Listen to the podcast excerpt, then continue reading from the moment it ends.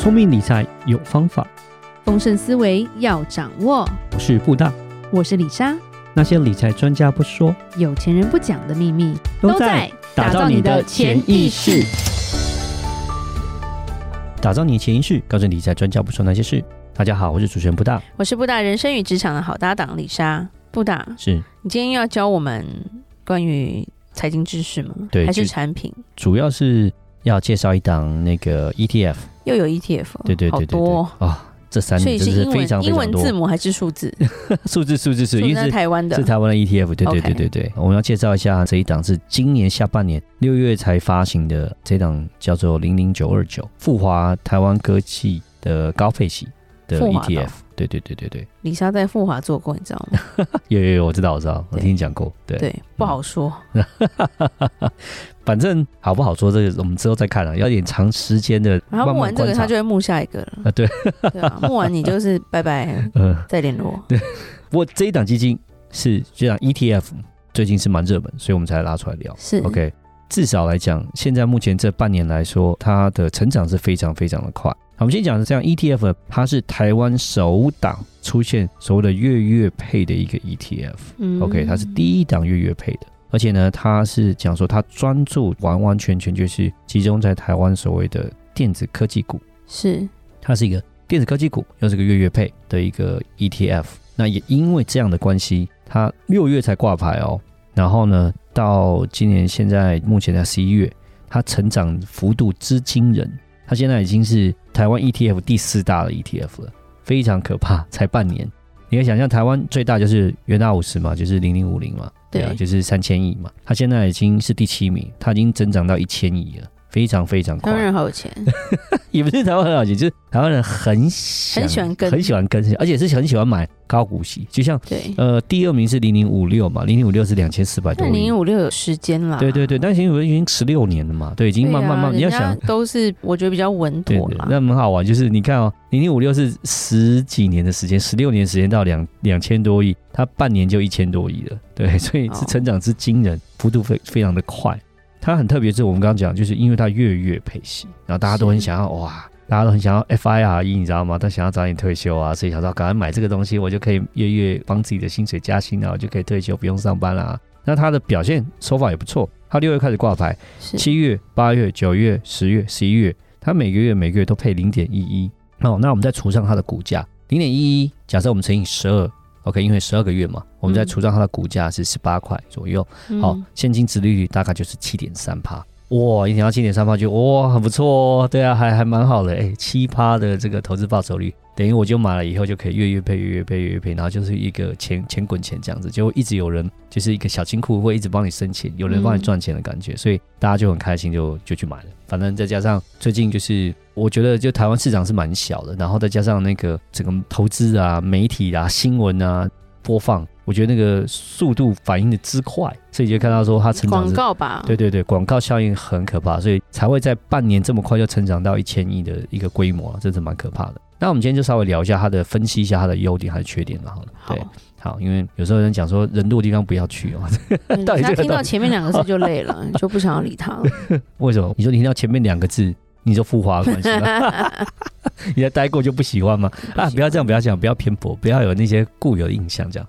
我们先聊一下哈，它有一个优点。好，我们先讲第一个优点，因为现在的配息的 ETF，它都有收益平准金，我觉得这个好处在这边。嗯、我们有讲过什么是收益平准金、哦？对对对对对。那现在我拿到我都会看一下，收益平准金到底占的比重如何？这样子，因为如果占的多，就表示你左口袋到右口袋，你就会很生气。对，就其实这样就不太好。有了收益平准金的好处就是它的配息就比较稳定一点，嗯、所以这一档富华零零九二九它是有收益平准金的，所以呢。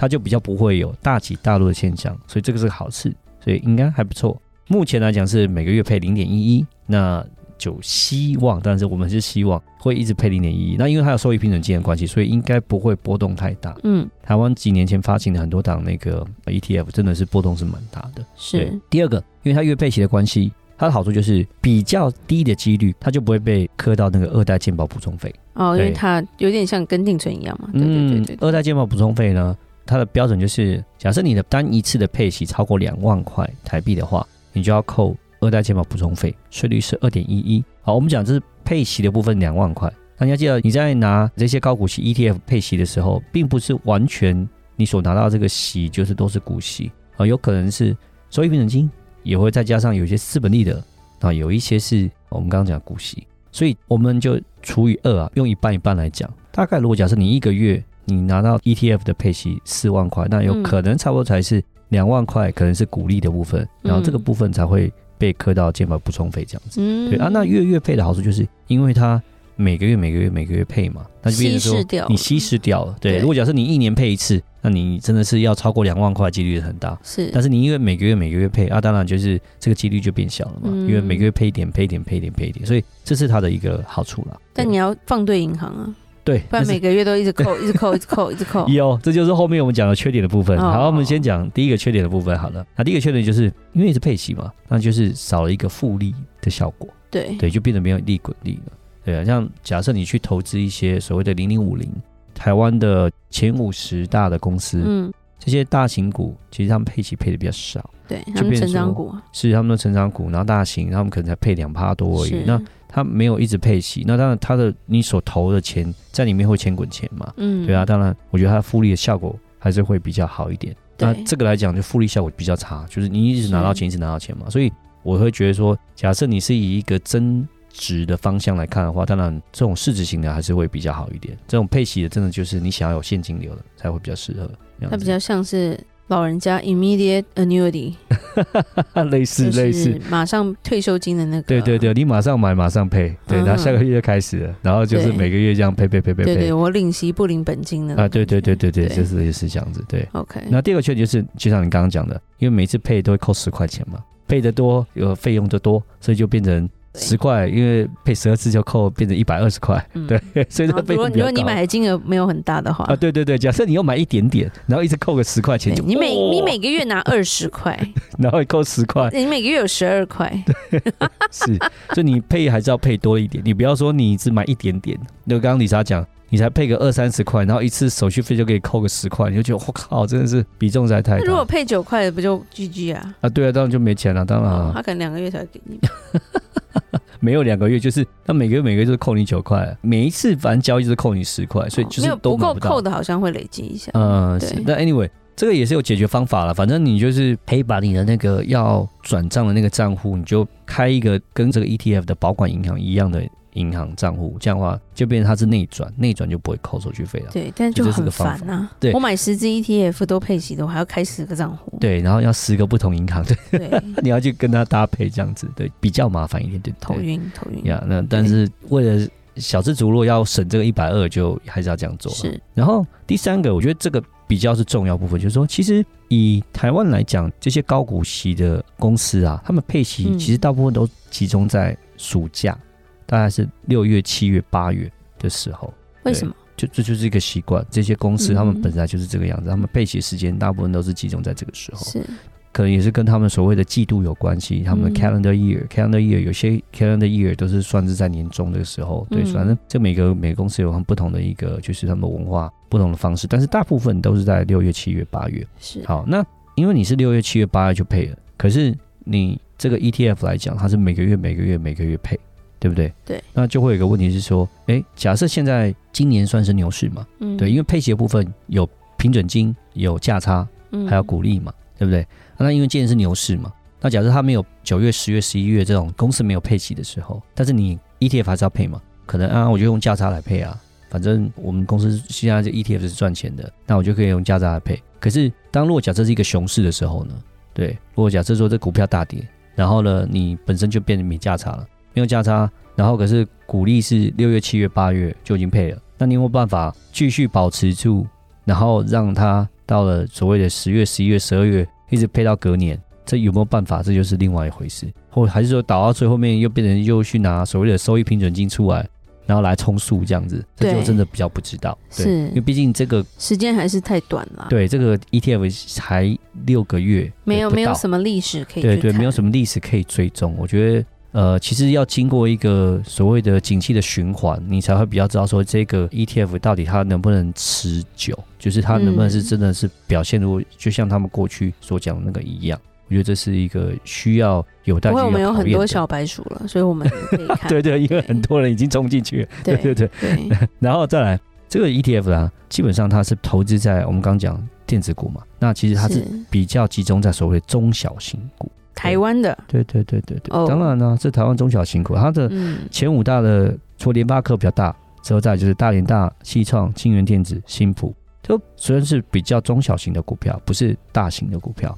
那这有什么优点？优点就是说，你冲进去了，这些中小型公司它比较容易被炒作，对，所以股票就容易 hold 住。